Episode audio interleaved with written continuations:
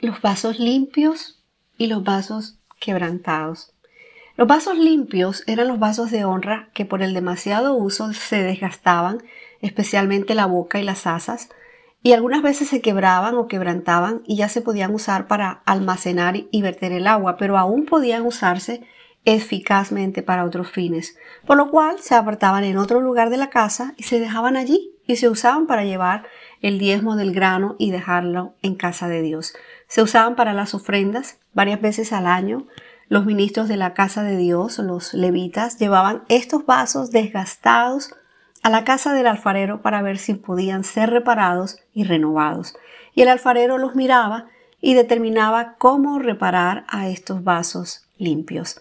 Y los vasos quebrantados, el, alfarero revisaba los vasos limpios y si los vasos estaban quebrantados, usaba un proceso de restauración de cuatro pasos, que era ser vaciados y todo sedimento o toda impureza tenía que ser vaciada del vaso porque nada del pasado podía quedarse. El principio para ser lleno de Dios es vaciarse y Dios llena a los que están vacíos, a los que tienen hambre. Él les da de comer. También eran lijados o cepillados para sacar todas las impurezas por fuera y por dentro con lijas ásperas y con cepillos duros. Y este es el proceso de la humillación.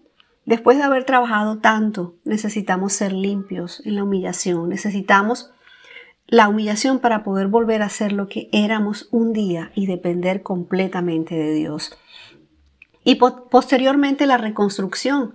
Los vasos sin orejas y con boca rota le forma una oreja y una boca nuevas. Y la restauración viene cuando permanecemos humillados ante Dios, delante de Dios, y nos arrepentimos, y Dios nos da una nueva boca.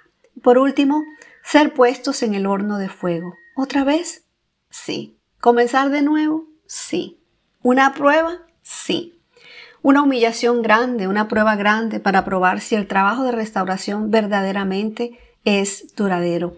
Cuando pases por las aguas, yo estaré contigo, dice el Señor. Y si por los ríos no te anegarán, no te anegarán. Cuando pases por el fuego no te quemarás, ni la llama arderá en ti, porque yo Jehová, Dios tuyo, el Santo de Israel, soy tu Salvador, y a Egipto he dado por tu rescate, a Etiopía y a Seba por ti. Los fuegos de Dios son para afirmarnos en nuestro nuevo caminar, para que lo que Él cambie sea realmente duradero. ¿Y quiénes son estos pasos? Son hombres y mujeres que después de haber trabajado mucho eh, en la obra de Dios, están cansados, desgastados y hasta quebrantados por dolor y decepciones.